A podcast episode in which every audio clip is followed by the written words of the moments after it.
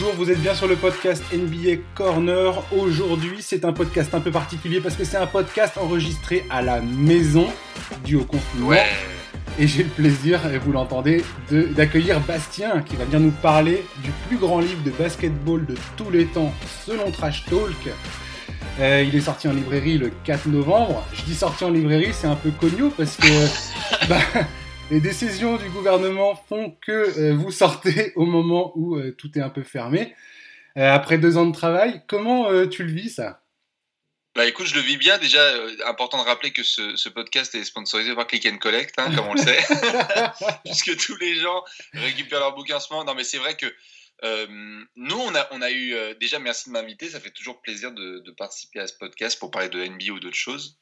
Euh, nous, c'est vrai que ça nous a fait bizarre parce que quand tu, quand tu travailles sur un projet aussi, aussi longtemps et que cinq jours avant sa sortie, on te dit toutes les librairies seront fermées, ainsi que les grandes surfaces, les petites surfaces et les moyennes surfaces, tu paniques un peu, mais après, voilà, je pense que comme on aura l'occasion d'en parler, ou certains ont, ont peut-être pu le voir, d'avoir une communauté aussi forte et, des gens extraordinaires qui, se mobilisent et qui prennent le bouquin connaissant le travail qui a été fait, c'est formidable. Et donc ça atténue un petit peu la, peine et l'anxiété de, la fermeture des librairies, qui j'espère vont ouvrir bientôt. Ouais, j'ai vu que sur Twitter, il y a plein de gens qui posent avec le bouquin, euh, on s'amuse de la taille euh, et ainsi de suite. Ça fait chaud au cœur quand même. Il y a quand même une grosse. Ouais, euh, clairement, ça fait super plaisir quoi. Ouais, il y a une grosse mobilisation. et c'est cool, parce que le livre est cool. Je l'ai feuilleté, j'ai oh, pas eu le temps de ah. le lire en entier. Bah non, attends, j'imagine bien, ça, ça, prend une plombe, mais tu, tu l'as bien reçu, oui. Ouais, je l'ai bien reçu, et franchement, euh, c'est une Bible, le truc. Ah, c'est une Bible. Alors déjà, ma première question, c'était pourquoi euh, ce livre? Pourquoi vous êtes lancé dans, cette, dans ce travail titanesque? Écoute, euh, toi tu, le sais parce qu'on a, on a l'occasion de, parfois discuter en off. On avait eu l'occasion euh, déjà de, ma foi, de voyager ensemble, etc. Et de même faire des, émissions euh, par, par la suite. on avait sorti un premier livre en, 2018 qui avait très bien marché, le basket américain en 300 listes folles. Et on aime souvent anticiper nos projets et ne pas se mettre de barrières. Donc, euh, idiot comme je, comme je peux l'être parfois ou comme je le suis, je, me suis ramené quelques mois plus tard, je crois, je dirais en septembre 2018, donc euh, six mois après la sortie, je dis les gars, est-ce que ça vous dit qu'on fasse le plus grand livre de basket de tous les temps? Tout, simple. Hein, on venait de sortir d'un premier gros projet. Euh, c'est reparti, on met le pied à l'étrier en visant justement plutôt 2020 ou 2021. Et donc l'idée, c'était de, c'était de, continuer à repousser les barrières. Je pense qu'on le montre un petit peu avec, euh, avec Trash Talk en tant que média ou juste sur le basket en France. Et moi, en tout cas, c'est ma manière de fonctionner. Je pense pas qu'il y a forcément de barrières à se mettre. Et donc on s'est dit, bah, plus c'est gros, plus ça passe. Donc on va faire un truc énorme qui n'a jamais été fait. Et moi, ça me drive, ça, tu vois. Quand on me dit, euh, ah, ça c'est impossible, je dis, bah, enchanté, Bastien Fontagneux. Donc, du coup, on va pouvoir se, lancer. Et les, et les, mecs, parce que je travaille aussi dans une équipe qui est, qui est extraordinaire, les mecs ont, ont, tout de suite répondu au, taquet et ont dit euh, bah, bah, vas-y, vas-y, dis-nous, et puis, et puis on est chaud. Alors justement, j'aimerais qu'on cite un petit peu toutes les personnes qui ont participé à ce livre, si tu, tu peux, si tu peux t'en occuper, parce que c'est pas c'est pas le travail d'un seul homme, bien évidemment. J'aimerais que ah tu parles un peu de, de, de l'équipe justement qui travaille avec toi et qui a bossé sur ce bouquin. Bien sûr, bah il y a évidemment euh, Alexandre Martin que, vous connaissez sur l'apéro qui est avec euh, qui est avec Bibi euh, pour parler de l'actu NBA. Il y a David Caroz qui a été central pour mettre justement la colonne vertébrale de, de ce bouquin et s'assurer qu'on était tous on time. Giovanni Mariette, que tout le monde aime lire évidemment au quotidien sur le site de Trash Talk ou sur les réseaux sociaux. Nicolas Méchel, et évidemment aussi sur le site de Trash Talk. Et Benoît Carlier qui lui aussi est là. Donc euh, toutes ces personnes étaient là et on a dû évidemment occuper plusieurs rôles euh, de gestion, d'écriture, de recherche, de répartition des, du, travail. Donc euh, c'est vraiment eux. Évidemment, il faut aussi que je que je mentionne quand même certains comme, comme évidemment Léonce qui a pu aussi, qui a la prod parfois et qui a pu nous, nous donner son avis de l'extérieur, Brieux Ferraud de Sopress, et toute l'équipe de Marabout, Benoît, Timothée, qui nous ont dit, parce que tu peux avoir une bête d'idée, mais si ton éditeur te dit, euh, bah, euh, en fait, non, je, je, je, je peux pas, euh, je peux pas, le, un, bouquin aussi gros, aussi peu cher, par exemple, je vais pas utiliser de pincettes, hein, mais c'était quelque chose qu'il fallait négocier. tu m'étonnes. Et donc, d'avoir une équipe qui peut accepter ça et, et d'avoir un gros bouquin avec, euh, avec un grand maigre et un, et un, petit maigre sur la couverture, par exemple. C'est enfin, voilà, c'est toute une équipe et ça a été un travail formidable. Donc, tu fais bien de poser la question parce que c'est un teamwork avant tout. La répartition des tâches, vous l'avez faite comment? Parce que, alors, effectivement, vous avez donc choisi une, un récit chronologique. On part vraiment de la naissance du basket euh, jusqu'aux années actuelles. Donc mhm. c'est extrêmement riche. Il y a de tout. Il y a de la NBA, mais pas que. Il y a du basket international, du basket féminin, du basket mm. français, euh, européen. Vous, vous abordez également des sujets de société. Euh, c'est franchement, c'est hyper agréable euh, de voir tout mm. ça. ça, donne ça donne tellement envie de se plonger dedans parce qu'on apprend des choses qui vont bien au-delà du basket. comment vous vous répartissez tout ça justement? Alors, il y a évidemment une part de, secret hein, que, je, que, je, garde. Non, mais ce que je peux te dire, c'est que il y a eu cette question de chronologie et il y a eu surtout la question de sélection. C'est-à-dire que quand on a un, bouquin, par exemple, avec ce titre, le plus grand livre de basket de tous les temps selon Trash Talk, il y a des gens qui peuvent se dire, moi, j'ai mon vécu du basket et donc je m'attends à la présence de telles histoires. Mais quand tu as que 300 pages, mhm. il faut que tu fasses une sélection. C'est là que ça a été particulièrement musclé. Parce que rédiger, c'est une chose, mais par contre, de savoir quoi choisir. Exactement. Quand on te dit, quand on te dit tu as 1962 et tu vas avoir que deux pages. Ah et que c'est une année extrêmement riche au niveau social, basket, politique, tout ce que tu veux, c'est là qu'il y a un, travail de sélection qui est, qui est, qui est vraiment euh, coriace. Et on a dû un peu se batailler entre nous, mais euh, mais après, une fois que c'est tranché, on arrive à dormir sur nos deux oreilles. Donc, euh, la répartition du boulot, elle est faite aussi en, en découverte en fait de cet univers. C'est comme des gens qui nous disent waouh, on dirait que vous avez fait YouTube toute votre vie. En fait, non. C'est juste qu'il y a un moment où tu te lances, tu t'allumes une caméra et tu te dis bon bah voyons voir. Si ça se trouve, ça va être une galère, mais au moins essayons quoi. Et, c'est comme ça aussi qu'on l'a qu'on l'a un peu fait. En parcourant les sujets que vous avez sélectionnés, c'est sûr qu'à chaque fois, il doit y avoir des renoncements. Il y a des sujets qu'on laisse de côté parce qu'on n'a pas, pas vraiment le choix. Toi, dans ta recherche euh, documentaire pour ce livre, euh, est-ce que tu pourrais me donner, est-ce que tu as un ou plusieurs sujets que tu as pu redécouvrir euh, sous un nouveau jour, voire découvrir tout court? Et est-ce que tu peux nous, nous en parler, des trucs que tu t'es dit, ah ouais, putain, merde, c'est elle est top cette histoire et je la connaissais pas comme ça? Ouais. On, parle souvent, je, fais une dédicace à, Ben de la rédaction parce qu'il s'est occupé de cette story et, moi j'étais d'ailleurs en, réécriture et en, fact-checking et en voilà juste pour polisser un petit peu le, texte notamment. On parle souvent de des Jeux Olympiques de 1992 avec la Dream Team, Barcelone, etc. Il faut savoir, et c'est notamment mis dans le bouquin, qu'il y avait une autre Dream Team, et c'était l'équipe de, Lituanie, en fait. Mhm. Et euh, c'est un contexte géopolitique extraordinaire parce qu'on est en sortie des deux blocs.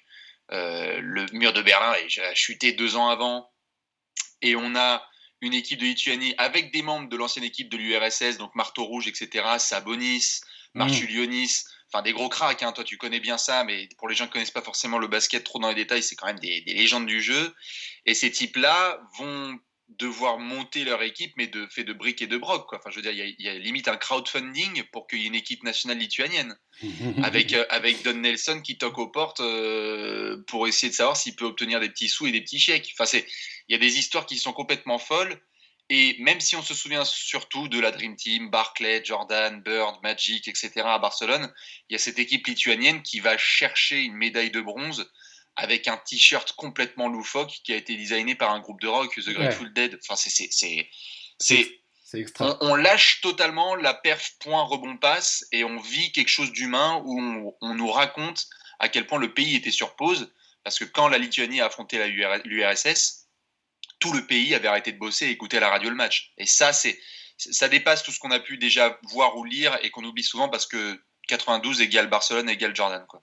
Complètement, ouais. Et il y a aussi l'équipe croate avec Drazen Petrovic. D'ailleurs, vous faites un, un, focus sur Drazen Petrovic. Euh, notamment, vous parlez de ses exploits dans le, dans le, championnat européen, puis après son arrivée en NBA et ainsi de suite. Ouais. Et, et c'est vrai que la Croatie, c'était un peu pareil. Je sais pas si tu avais eu l'occasion de voir le documentaire euh, sorti, euh, sorti fort sorti sur Petrovic et, Vladi, et ouais. Bien sûr, Once Brothers, ouais, bien sûr, dont on parle d'ailleurs dans le, dans le bouquin, puisqu'il y a une story Once Brothers. Euh, et donc, ouais, ouais bah, la, la, Croatie, c'était un peu celle qui devait euh, prendre l'Europe, la mettre sur ses épaules et, et, montrer que ça pouvait tenir face aux Américains. Ouais. et la finale de, de, la Croatie est assez énorme, parce qu'ils il mènent un moment dans la rencontre ce à quoi personne ne s'attendait. Ben oui, ils vont s'incliner finalement. coach, c'est le grand Petrovic, c'était une sacrée équipe, ouais, Dino Raja et compagnie. Ouais, Petrovic, incroyable. Euh, on va parler, euh, on va enchaîner sur la reprise de la NBA si tu veux bien. Bien sûr. Euh, on sait désormais que la NBA va reprendre le 22 décembre.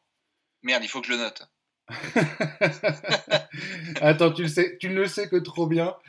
72 matchs au programme. Alors, je vais commencer par parler de Trash Talk. tu vas nous les faire, les 30 previews en 30 jours ou pas? Bien sûr. C'est un classique de YouTube. Il ne, bah peut, il ne, peut, pas y avoir de saison NBA qui démarre sans être en prévu en 30 jours. Ah, ça va pas être simple, parce que pour l'instant, on ne sait pas quand est-ce que la free agency va commencer. Je, je ne répondrai à cette phrase qu'en présence de mon avocat. Je te vois venir avec tes gros pantoufles. Euh, il y aura 30 previews. Je ne peux pas aller plus loin. Reste à voir pour les jours. Voilà, exactement. De toute façon, on va parler, on va parler un peu du marché des free agents. Vite fait, sur cette reprise de la NBA, on sait que grosso modo, la décision et financière, forcément. Hein, euh, la NBA, c'est une entreprise. Euh, elle a durement été touchée par l'épidémie de coronavirus, comme toutes les autres. Euh, voilà. On sait que les 72 matchs, ça correspond aussi à un, nombre qui est censé satisfaire les diffuseurs, mhm. notamment les, les, diffuseurs sur les chaînes locales.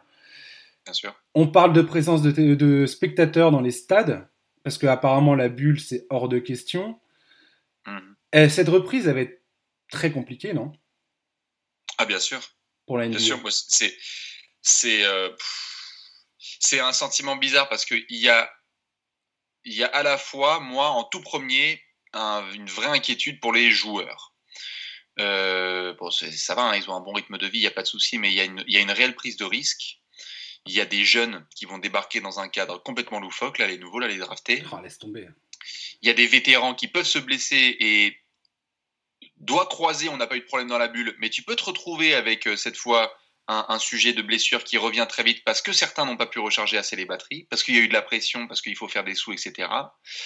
Euh, donc il y, a, une vraie inquiétude personnelle en premier lieu pour les joueurs, qui j'ai l'impression ont un petit peu signé.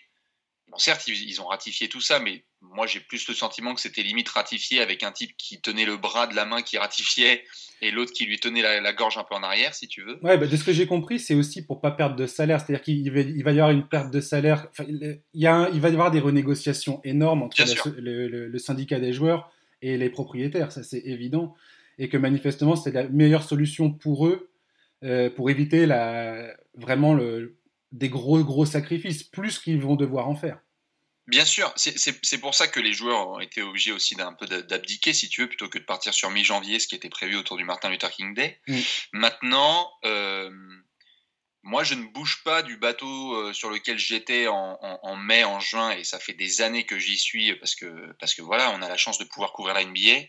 Quand on voit ce que Adam Silver et sa clique ont pu faire cet été en nous regardant droit dans les yeux, en disant les mecs, on va prendre Disney World on va foutre des joueurs dedans, on va s'assurer que ce soit bien au niveau sanitaire, on va jouer et il y aura un champion. Tout le monde s'est dit qu'est-ce que c'est que ce truc? Parce qu'on était en plein cœur de la première vague, de la pandémie, etc. Et la NBA a réussi son bordel. Quoi. Je veux dire, ils ont quand même réussi. Donc, ils pourraient me dire demain, les gars, on va aller sur Jupiter, on va euh, faire trois stades et il n'y aura juste pas de back-to-back, mais on va essayer de faire en sorte d'aller d'une planète à l'autre c'est dingue à dire, mais ces mecs sont trop forts.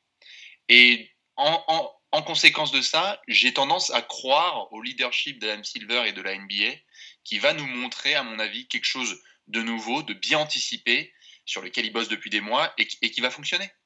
Oui, c'est sûr. Alors après, j'ai vu une des questions majeures, c'est euh, donc effectivement faire venir des spectateurs. Grosso modo, ça serait les spectateurs qui ont des abonnements annuels. Euh, également les, euh, ceux qui ont des loges. On, va dire ceux qui dépensent le plus de blé pour avoir des abonnements euh, dans les, dans les clubs, ce qui est. voilà, pour rester poli. Bah, c'est le, quelque part, c'est logique. Enfin, je veux dire, c'est, c'est le nerf de la guerre, on le sait tous. Enfin, tous ceux qui ignoreraient ça, bah, c'est dommage. le, risque de contamination aujourd'hui pour les joueurs, parce que là tu parles des blessures, effectivement ça sera une donnée importante. Est-ce que les joueurs physiquement vont être prêts et ne vont pas risquer certaines blessures, surtout ceux qui ont participé à la bulle et qui sont allés loin. On, pense à Miami, on, pense aux Lakers. Mhm. Euh, mais il y a aussi les risques de contamination. On a vu toutes les grandes ligues sportives ont toutes eu à un moment ou à un autre des cas, de, des cas positifs. Euh, et c'est ce qui risque d'arriver, à un moment ou à un autre. Et ça, ça sera nouveau, on va dire. Bah, la NBA a eu quelques cas quand même. Hein. Il y avait eu deux trois stars qui ont quand même eu des, des cas euh, qui, ont, qui, ont, été des cas euh, de Covid euh, avant que la, ne, la NBA reprenne. je pense que le protocole qui va être imposé aux spectateurs sera très très clair et donc il faudra voilà, on va rentrer dans une nouvelle ère, donc il faudra s'assurer que, que ces gens-là euh, ne puissent pas contaminer et que ce soit vraiment à l'américaine, quoi. Je tout terminé, on a nos résultats, on sait comment c'est fait. Non, ne me dis pas que tu n'as pas envie que je te mette un coton-tige jusqu'au fond du nez. Tout le monde le fait. Si LeBron James dit oui, tu le fais aussi. Je m'en fous de savoir euh, combien euh, tu, gagnes et à quelle place tu as payé ta loge.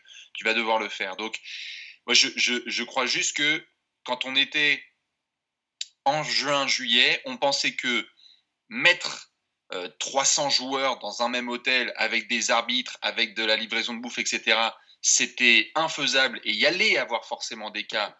Et donc, en tout cas, de la façon dont la NBA a communiqué, il n'y a pas eu de cas dans la bulle et ça, c'est assez extraordinaire. Mhm. Ils sont capables, du coup, de nous dire euh, bon, enfin, je veux dire, la NBA a été précurseur. Hein. Beaucoup de ligues sportives autour ont regardé la NBA et ont dit waouh, ok, les mecs, vous êtes trop forts, on va essayer de dupliquer le système.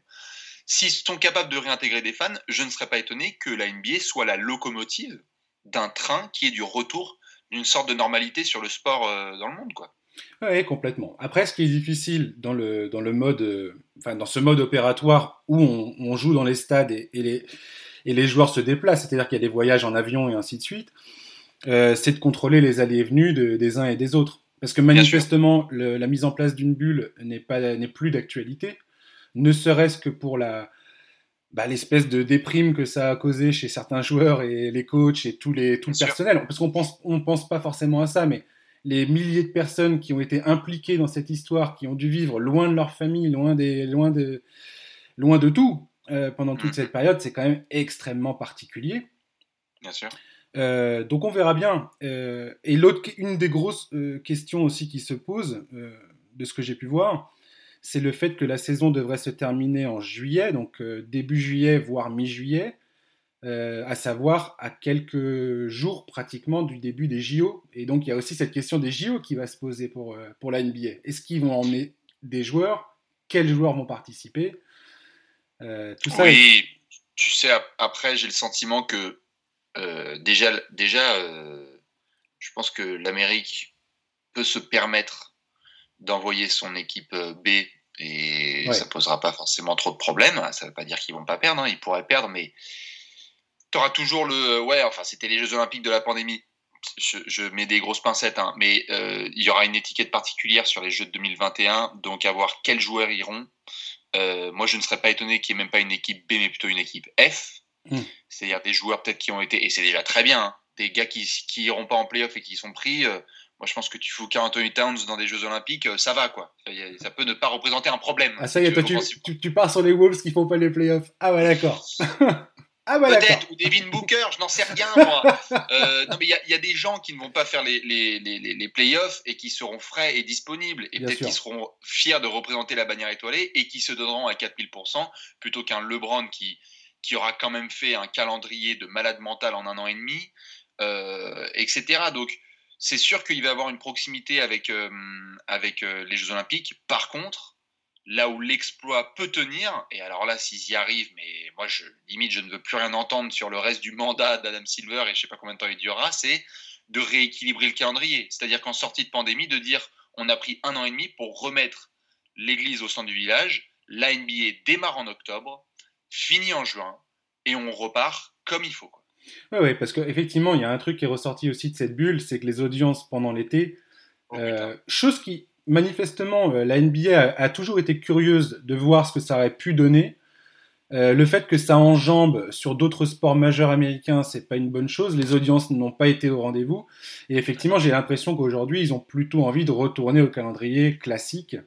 Euh, bah, là, aujourd'hui, c'est compliqué, mais à l'avenir, j'ai l'impression que l'objectif, c'est clairement de retourner sur le, sur le, sur le calendrier habituel. Quoi. Bien sûr, tu, veux absolument tester ça. Euh, de toute façon, le, début du mandat d'Adam Silver, c'est vraiment, la politique du test, d'essayer de voir euh, comment repousser les limites ou changer certaines euh, situations. Maintenant, le All-Star Game n'est plus du tout celui qu'il était sous, sous David Stern. Hein. On vient de voir des nouveaux modèles avec un quatrième carton, avec des points différents. Là, là, sur, sur, la saison NBA, en effet, le test des audiences d'août a été quand même particulièrement sale pour la NBA. Ils se sont rendus compte qu'en fait, euh, démarrer la NBA le 25 décembre et, et finir en août, c'était pas le meilleur des délires des finales NBA pendant que les gens sont à la plage, en fait. C'est peut-être pas trop le meilleur des spots.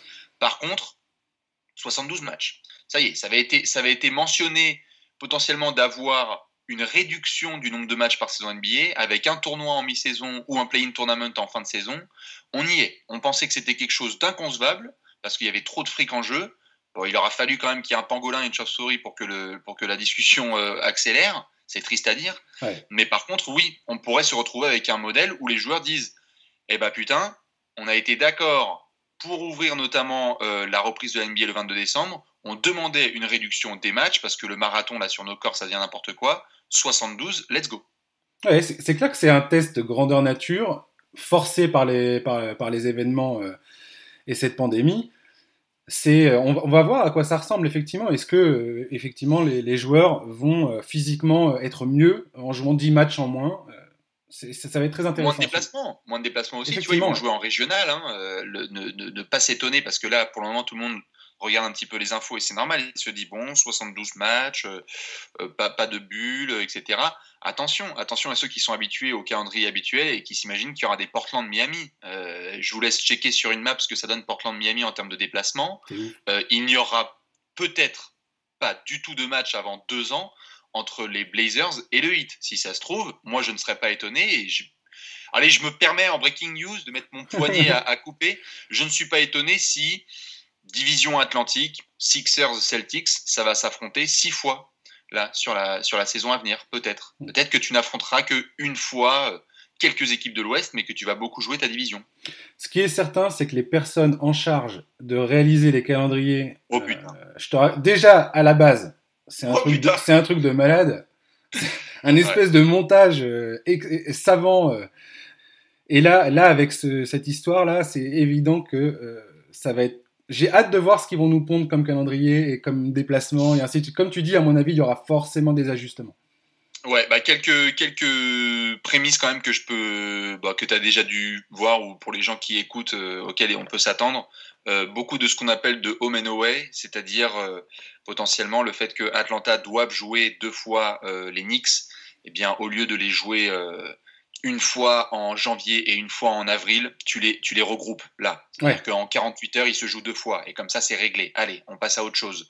Et peut-être que euh, Milwaukee va jouer non pas cinq matchs à domicile, puis deux à l'extérieur, puis trois à domicile, mais peut-être qu'ils en font huit à domicile et qu'ensuite tu as une petite séquence en déplacement. Il y a moyen que ce soit un peu plus regroupé que l'espèce de giga puzzle 5000 pièces level hardcore qu'on avait tous les ans euh, avec le calendrier. Quoi. Tu m'étonnes. Avec des gens qui. Il enfin, faut bien réfléchir. Les, les mecs, ils, ils passent plusieurs fuseaux horaires euh, voilà. dans une saison. C'est assez n'importe quoi, quand même. Ouais, On va parler euh, du marché euh, des agents libres. Donc, pour l'instant, on n'a aucune information précise concernant la date euh, de lancement. Il y a un mec dont je voulais parler parce que je pense qu'il est absolument central, même si c'est pas sa free agency euh, cette année, mais je pense qu'il ouais. pèse aujourd'hui sur euh, l'intégralité de ce qui va se passer, c'est Giannis Antetokounmpo. Je te voyais venir. Ben ouais. Parce que si ce mec-là ne signe pas son extension avec Milwaukee, euh, c'est un, une suite de, de, de comment dire d'événements. Ouais. non, mais je veux dire, c'est le jeu des dominos, quoi. Clairement. C'est-à-dire que tout dépend aujourd'hui de sa décision et que s'il ne signe pas cette foutue extension, ça met la pression sur Milwaukee et ça met la pression sur toutes les équipes qui euh, souhaitent mettre la main sur Giannis. Bien sûr. Aujourd'hui, moi j'ai l'impression que le cas de Giannis, enfin, là, j'ai lu un article, il y a Zach Lowe qui a fait un papier récemment sur, sur la Free Agency, justement, et qui euh, comparait à demi-mot euh, la situation de Giannis à celle de Kevin Durant avec le Thunder en 2016. À savoir que s'il ne signe pas son extension, Milwaukee n'a aucune intention de le trader, il n'y aura pas d'échange. Ils vont plutôt essayer de faire des transferts pour renforcer l'effectif et lui vendre euh, bah, regarde, on est compétitif, on as de l'avenir ici, reste avec nous. Mhm. Mais c'est aussi la porte ouverte à, bah, à une décision de Giannis l'été prochain où il va dire hey, ciao les gars, moi je me barre quoi. Ouais, c'est un dossier très compliqué parce que on est dans la bah, on est dans l'année qui précède le fait d'être full agent libre et donc bah, comme on le sait hein, à chaque fois c'est toujours la pression surtout qu'on n'a aucune idée de trade deadline comment tu fais puis en plus là les, managers sont tellement flippés à l'idée de faire des transferts avec toute l'incertitude qu'il y a que tu peux pas non plus faire des calls euh, dans tous les sens pour organiser. Après, les gens répondront à leur téléphone, évidemment, mais ça risque d'être un peu compliqué.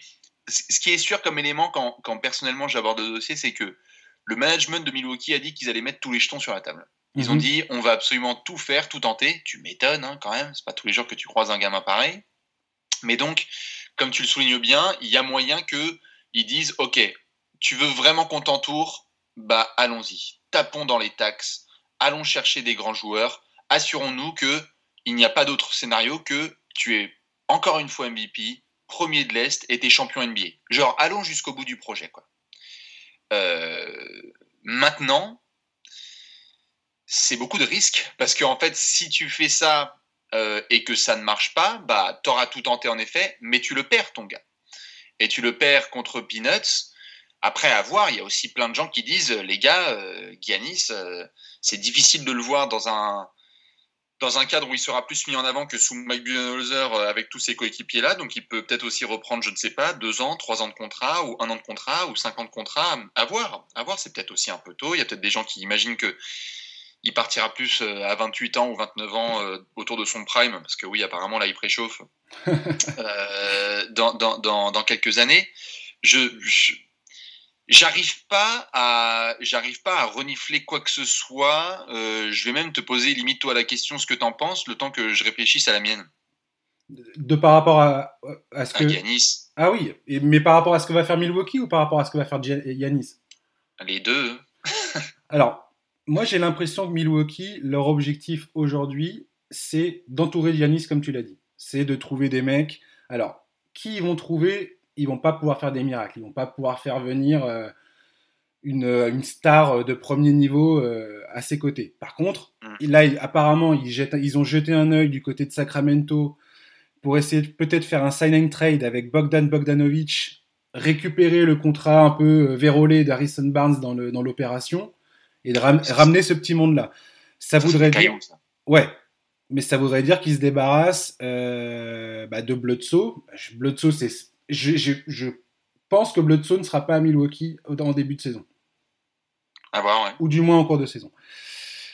Euh, il va falloir filer des pics et ainsi de suite. J'ai vu qu'ils ont également un œil sur Victor Oladipo, avec tous les risques que ça comprend, euh, vu que Oladipo, bah, il, a été, il a quand même une sérieuse blessure et qu'on ne sait pas trop s'il va être en mesure de revenir à son niveau. Mm-hmm. Euh, Chris Paul, manifestement, Chris Paul, qui est une option euh, pas mal discutée euh, chez, les fans, euh, chez les fans, apparemment c'est assez peu crédible. Milwaukee aurait vraiment les pieds froids pour ramener le contrat gigantesque de Chris Paul aux Bucks, parce que ça va complètement les, fermer sur toute autre option derrière. Voilà, de ce que je comprends, du côté de Milwaukee, c'est un peu faire tout ce qui est en leur pouvoir pour ramener du monde et ramener des mecs qui vont être capables de, bouger les choses et éventuellement permettre aux Bucks bah, d'atteindre les finales NBA et pourquoi pas gagner le titre. Arrêter les mm. désillusions et vendre à Giannis le fait que, voilà, chez nous, tu vas aller au bout. Mm. Le problème, c'est Moi, j'irais prendre, prendre, Chris Paul. Hein. Ouais. Mais je, je, je comprends euh, cette espèce d'angoisse qu'on a toujours à vouloir anticiper, genre ah, est-ce que je vais avoir assez de boîtes de conserve dans, mon appart, est-ce que je vais avoir euh, assez de bouffe et de PQ, tu vois? Il y a un petit peu ce sentiment-là avec Milwaukee de oh mon dieu, mais si on fait ça, si si si on fait ça, si on fait ça, du coup on peut perdre euh, Giannis et avoir le contrat de Chris Paul dans les pattes, etc. Oui, c'est une possibilité. Mais il y a un moment aussi où tu prends un risque, tu t'appelles Toronto et tu as une bannière au plafond. Et tu arrives et tu te dis, ok, je peux perdre le joueur, je peux me retrouver dans la merde avec euh, Marc Gasol, euh, là qui bouge, euh, Kylori, on ne sait pas encore ce qui va se passer, Siakam, on a certaines réponses avec les playoffs en termes de plafond, etc. Bon, ok. Toronto n'est peut-être pas, ils ont fait une très très belle régulière, ils vont peut-être pas s'installer sur la durée comme un contender, mais dans les faits, ils ont remporté un foutu titre de champion NBA, et ça, ça vaut, ça vaut tous les sacrifices en fait. Complètement. C'est-à-dire qu'on revient dans 1, 2, 3, 4, 5 ans, on va pas dire oh là là Toronto euh, quand on regarde la situation de leur cap. Non, non, non, on s'en fout. On va regarder au plafond et on va voir qu'il y a une bannière. Et je trouve qu'avec Milwaukee, ils ont déjà évidemment du titre hein, dans les années 70, mais quand tu as une pépite comme Giannis Antetokounmpo, quand tu es un marché comme celui de Milwaukee et le Wisconsin, quand tu as la possibilité d'entourer ce mec-là, tu y vas les yeux fermés. Moi, je pense qu'il faut prendre le risque parce que derrière, si tu es la franchise qui a remporté un titre pour Chris Paul et pour Giannis Antetokounmpo, ils peuvent partir demain matin. C'est bon, tu auras fait ton boulot. Tu auras ta bague. Dans une ère où il y aura LeBron et AD et Doncic et Harden et etc. etc. Donc moi, je, je foncerai, mais, mais je comprends. On est, on est souvent dans l'anticipation. On veut pas qu'il y ait de la taxe, du cap, de machin. C'est ça. Et en fait, j'ai envie de te dire, si on prend juste l'exemple du, euh, bah, du Thunder, tiens, vu qu'on en parlait tout à l'heure euh, avec, la, avec euh, Kevin Durant. On se souvient tous, un des plus gros watifs de l'histoire, qui est présent dans ton bouquin d'ailleurs, enfin dans votre bouquin, euh, c'est exactement le, le problème qu'a eu le Thunder en 2012. Quand il décide de ne pas filer le blé à James Harden, pourquoi? Pour des questions financières, parce qu'ils veulent pas aller payer la luxury tax, parce qu'ils veulent pas aller au-dessus du cap, alors que euh, je crois, un ou deux ans plus tard, il y a cette espèce de man, man euh, cette montagne d'argent qui arrive et tout aurait été très bien, ce qui, ce qui empire encore plus le, la photo au final. Bref, il décide d'avoir les pieds froids, il décide de trader Arden à Houston, de récupérer euh, des, des, bouts de, des bouts de torchon derrière. Kevin Martin et ainsi de suite, c'était pas dégueulasse, mais c'était pas James Harden, je suis désolé. Oui, Steven Adams, ça fait partie du package d'ailleurs en tant que futur pick. Qui arrivera en futur pick. Il y avait Jeremy Lamb aussi dans l'équation. Dans, dans Bref, je pense effectivement que la meilleure solution pour Milwaukee, c'est d'y aller all-in. De, de, on s'en fout. Quand tu as un mec comme Janis dans ton équipe, un double MVP, enfin oui, il est double MVP, meilleur défenseur de l'année, eh, stop quoi. Tu vas, point barre, tu te poses même pas la question, tu fonces quoi. Bien sûr. Sinon, sinon t'as rien à faire là. enfin, t'as aucunement le droit de dire on a envie de gagner le titre. C'est pas possible. Et Janis aurait, aurait, raison de se barrer dans ces cas-là quoi. Exactement, je suis totalement d'accord. C'est pour ça d'ailleurs que là, là, on, va suivre ce qui se passe à OKC, mais euh, spoiler alert euh, à tous nos copains et, supporters du Thunder, euh, d'ici deux ans, peut-être trois ans, tout ce qui va rester du projet de construction d'OKC, ce seront des highlights de KD, de Westbrook et de Harden. Il n'y aura rien au plafond. Complètement. Il n'y aura rien. Alors que tu auras eu ces joueurs-là. Donc, tu, donc qu'est-ce que tu feras en regardant en arrière? Tu vas dire, bah ouais, on aurait pu, Shuda, Kuda, Wuda, mais en fait, t'as pas fait ce qu'il fallait. Et, c'est vrai que ce, côté euh, historique autour de Giannis qui vient de réaliser une saison, euh, enfin on parle de, discussion avec Will Chamberlain et Michael Jordan hein, en termes d'efficacité de, et de rating, etc. et de stats avancées. Ce sont ces cases regrets et c'est tellement triste de, de, de, vivre ça au moment présent en te disant tu as cette perspective-là que Milwaukee peut se retrouver dans une merde totale et que euh, il, ils hésitent à aller euh, all-in. Quoi. J'ai un tel respect pour Masai Ujiri, quoi. Tu vois, c'est un truc. Euh, le mec, il a, il a dit on y va, quoi. Fuck this shit. Ouais. Et, et grand bien lui en a pris parce que on, tu parlais tout à l'heure de Toronto, le fait qu'ils aient une bannière au plafond. Je veux dire, aujourd'hui, tu es un joueur, tu vois euh, la gestion de Masai Ujiri du club, tu as envie d'y aller. Parce que tu sais que ce mec-là va te mettre dans, la meilleure, dans les meilleures conditions possibles pour aller au bout. Clairement. Bien sûr.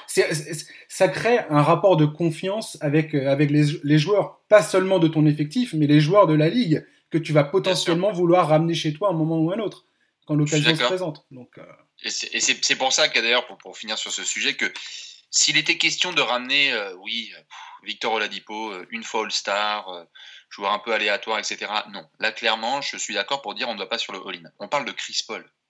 Je veux dire, c'est un des meilleurs meneurs de l'histoire qui répond exactement aux besoins de Milwaukee dans la manière de casser un peu le rythme de jeu de Mike Budenholzer habituel et de gérer en improvisation et en, et en application. Enfin, je veux dire, il a quand même pris deux torchons, un lampadaire et un transat et il les a emmenés en playoff hein, cette année. Hein. No disrespect envers Chuck Gilgius et Dennis Schroeder, etc. Mais voilà, on parle quand même d'un joueur all-time. Tu peux associer deux joueurs all-time, tu y vas. La NBA te l'a dit, te le répète dans ses bouquins d'histoire, deux joueurs all-time, là tu vas loin. Allez-y les gars. Maintenant, si on finit sur le sujet de Giannis, euh, je voulais juste aborder le, point de vue de Giannis. Moi, personnellement, je suis Giannis. Si Milwaukee euh, fait euh, la fine bouche et décide de m'entourer avec des, pièces qui ne sont pas suffisantes, moi, j'aimerais bien voir Giannis bouger. Et s'il doit bouger, je sais qu'il y a grosso modo trois clubs aujourd'hui qui sont vraiment en tête, on va dire en termes de, d'organisation, de salary cap, enfin, où il y a toutes les pièces qui s'emboîtent plutôt bien. C'est Miami, Dallas et Toronto. De ce que j'ai pu voir. Et si je suis Janice, je l'ai déjà dit dans un précédent podcast, je fais des pieds, enfin, je, je, regarde du côté de Dallas avec, euh, avec, avec des petits cœurs dans les yeux et, et des étoiles dans la tête, quoi. Bien sûr, c'est d'ailleurs le package qui fait le plus flipper, hein, parce que Milwaukee, ils le savent, Dallas fera absolument tout, ils vont faire all-in complet pour proposer le meilleur package possible, parce que ça va être la guerre du package. Hein.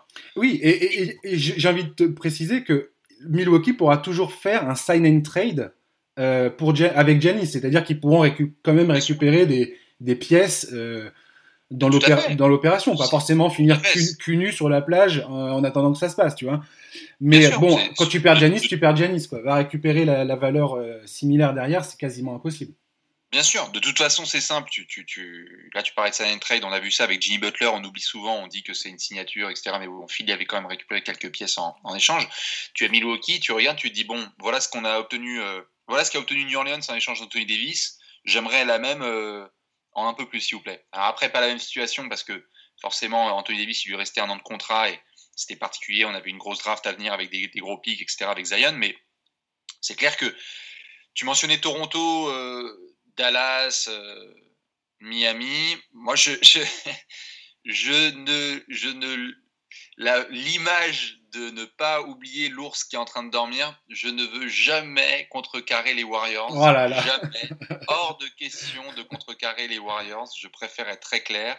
Mon Dieu, si cette séquence elle est découpée d'ici un an, euh, mon cher Josh, en fait, il y a Curry et Yanis qui jouent ensemble. Ça peut casser le basket. On, parle de casser le basket avec Luca et Giannis dans la même équipe, de Giannis qui joue sous les ordres de Spolstra ou en effet à Toronto, etc.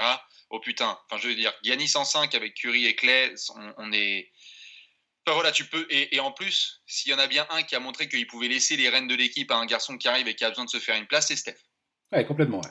Donc, euh, ne surtout pas euh, mettre de côté l'ami Steph, Kerr et Bob Myers qui vont dire gars, mais genre euh, sunshine, tout ce que tu veux, et vas-y, fais-toi même une KD si tu veux. Après, ça peut être mal pris, et peut-être qu'il va se dire waouh, je rejoins, mais là, tu rejoins pas une équipe de 73 victoires, là, tu rejoins une équipe à 18 victoires. Donc, c'est pas la même alors le problème de Golden State, ça va être le salary cap. Il faudra se débarrasser de Draymond Green, ça c'est sûr. Draymond, oui, bien sûr. Ouais, ouais. Draymond saute dans l'histoire, mais bon. Tu remplaces euh, Draymond par Giannis, bon, bah, t'es bien, quoi. Hein? T'es tranquille. Ça va. ça, va. Tranquille. On va parler d'un dernier mec. Euh, c'est Drew Holiday qui est pas mal dans les discussions de transfert oui. ces derniers temps. Manifestement, les Pelicans euh, ont bien envie de, bah, de, de l'envoyer ailleurs ne serait-ce que pour lui offrir la possibilité de, bah, pourquoi pas, de rejoindre un contender, et eux, de leur côté, de récupérer des, bah, des, jeunes, des jeunes gars, des jeunes talents, et pourquoi pas des pics de draft, bien évidemment, avec tout ce en plus de ce qu'ils ont déjà euh, euh, chopé aux Lakers, bref. Euh, j'ai vu que Denver était un sérieux candidat, parce que Denver a énormément bah, d'arguments ils ont des jeunes talents, notamment Michael Porter Jr. Est-ce qu'ils seraient d'accord pour le mettre dans le trade? Ça, ça, reste à voir. Euh, mais il y a aussi Gary Harris, il y a aussi Bol Bol, il y a des pics de draft, il y a tout ça. J'ai vu que les Nets étaient intéressés par Joe Holiday également. Il faudrait mettre Caris Levert dans la balance. Euh, les Warriors sont également euh, intéressés, c'est plus compliqué. voilà. Qu'est-ce que tu, qu'est-ce que tu, qu'est-ce que tu penses de Drew Holiday Moi, j'adore le joueur parce que je préfère être très clair. À chaque fois, on a une discussion de oui, défenseur de l'année, classement, etc. Machin. Euh, du soir au matin, au petit-déj, au déjeuner, au dîner, tout ce que vous voulez, sur une extérieure, je mets l'idée devant quasiment tout le monde. Mais ne nous basons pas sur les résultats d'équipe pour juger la, valeur défensive. Écoutons ce que disent les joueurs Exactement. quand ils affrontent Jour Holiday, et c'est un, un, massacre. C'est un, un, joueur beaucoup trop bon, collectif, bon coéquipier, euh, stable dans le vestiaire.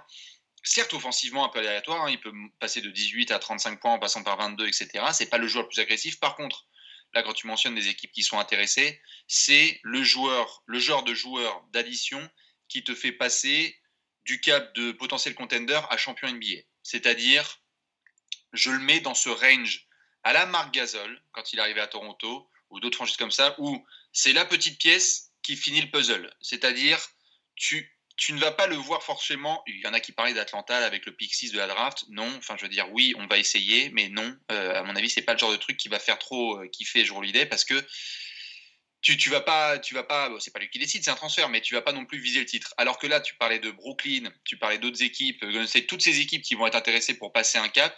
C'est là que joue l'idée fait la différence parce que ton troisième meilleur joueur est un défenseur élite qui peut scorer et te faire gagner un match. Et donc, oui, les Nets vont être dans la balance. Oui, beaucoup de franchises vont vouloir y être. Euh, c'est une pièce très très très très riche, très très belle que j'ai hâte de voir dans une autre euh, équipe, parce qu'en plus, je pense qu'il aurait pété un câble avec Stan Van Gundy en coach. Bon courage pour les Pélicans, euh, même si je l'aime bien. Hein. Mais euh, à, surveiller, je pense qu'en effet, il va être, il va être dealé, ça c'est quasi sûr. J'espère surtout que c'est un garçon qui va pouvoir jouer loin en playoff, parce que c'est une, une pépite qui mérite beaucoup plus de médiatisation. Ah ouais. Moi, j'aurais une préférence pour le voir au Nets. Manifestement, Denver a le meilleur package à proposer à la Nouvelle-Orléans. Et donc forcément, ça va, ça va avoir son importance. Hein. La Nouvelle-Orléans, ils vont pas se, ils vont pas se contenter euh, bah, d'une offre euh, moyenne, mm-hmm. ça c'est mm-hmm. évident. Denver, s'ils rejoignaient Denver, beaucoup, beaucoup d'observateurs, beaucoup de journalistes américains ont tendance à dire, s'il est à Denver, vu le parcours qu'a fait Denver, euh, ça pourrait leur faire, les faire passer un cap. Tu penses? Bah, tu te bats un peu plus contre les Lakers et les Clippers en demi ou finale de conférence, mais il y a un moment où est-ce que ça fait pas, un peu un Utah Jazz cette histoire quoi? Comment? Est-ce que ça fait pas un peu un Utah Jazz avec Mike Conley où enfin ils ont ils ont eu des blessures à Utah mais est-ce que c'est pas euh, un peu une, illusion enfin, ils ont ils ont Jokic et Jamal Murray nous a montré des trucs là sur les playoffs que je pense personne ne pouvait euh, envisager ou imaginer quoi. Jamal Murray a joué comme j'ai même pas envie de comparer parce que c'était complètement hallucinant. Enfin, je veux dire, c'est Kyrie plus plus quoi. Enfin, là, il a montré des trucs de, de, de grands malades en termes de gestion, d'attaque, de, etc. Donc, je sais pas, je sais juste que la NBA est une, est une ligue de superstars et que Holiday, Jamal Murray et Nikola Jokic, en l'état, là, au moment où on tourne le podcast, c'est très sympa. Mais si tu joues euh, LeBron James et Anthony Davis, c'est un peu court. Exactement. Euh, voilà, c'est ce que je voulais dire par Jrue Holiday, c'est que Jrue Holiday, tu vois, aujourd'hui, il intègre Denver en attendant la confirmation de la saison de Jamal Murray, mais c'est peut-être le deuxième meilleur joueur je pense pas que je pense pas que je est le deuxième meilleur joueur d'une équipe championne. Ouais, bien sûr. Ouais, complètement.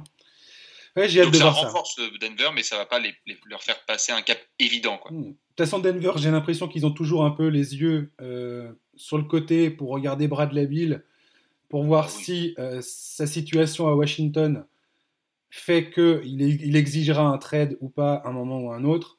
Ah, bah euh, et, je sais que Denver, ils sont prêts à dégainer à dégainer tout ce qu'ils ont et à filer Michael Porter Jr. pour, pour, le récupérer. Quoi. Là, pour le coup, il y aura, je pense pas qu'il y aura beaucoup de questions à se poser pour le coup. Ouais, ouais, non, c'est sûr. Et puis, les billes, là, tu l'ajoutes. Bon, euh, je veux dire, on est sur un autre type de calibre que je l'idée. Quoi. Exactement. que ça leur ferait passer un, sacré cap. Là, là, tu peux, là, tu peux faire chier le reste de la conférence Ouest. Complètement. D'accord. Merci, Bastien. Euh, qu'est-ce qu'on peut dire encore euh, sur l'actu trash talk là? Tu, nous prépares quoi? Pour la draft Il y aura un truc particulier ou pas?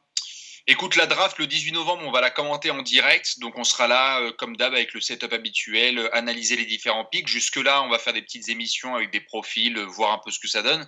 Je pense surtout, en fait, dire aux gens, cramponnez-vous, premièrement, parce qu'en fait, on est sur une NBA tellement et une année tellement bizarre que Il va y avoir parfois de la draft, parfois de la free agency, parfois de la pré-saison, de la reprise des camps d'entraînement. Donc, euh, par rapport aux habitudes qu'on a, il bah, faut, faut s'accrocher.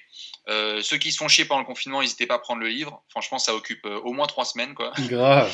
et puis, et puis non, merci à, merci à toi, comme d'hab, c'est un plaisir de participer à ton podcast. Bah, merci d'être venu, Bastien. C'est vraiment cool d'avoir inauguré. Je pense que ça va être le premier, premier épisode de la saison 3 déjà. C'est le premier épisode que j'enregistre depuis chez moi. D'ailleurs, chers auditeurs, je suis désolé si la qualité audio n'est pas euh, au top niveau. Voilà, on fait, on fait avec les moyens du bord. Euh, entre le bol de choc à pic et le, et le poisson pané qui est dans le four. C'est ça. Voilà, donc euh, on fait comme on peut.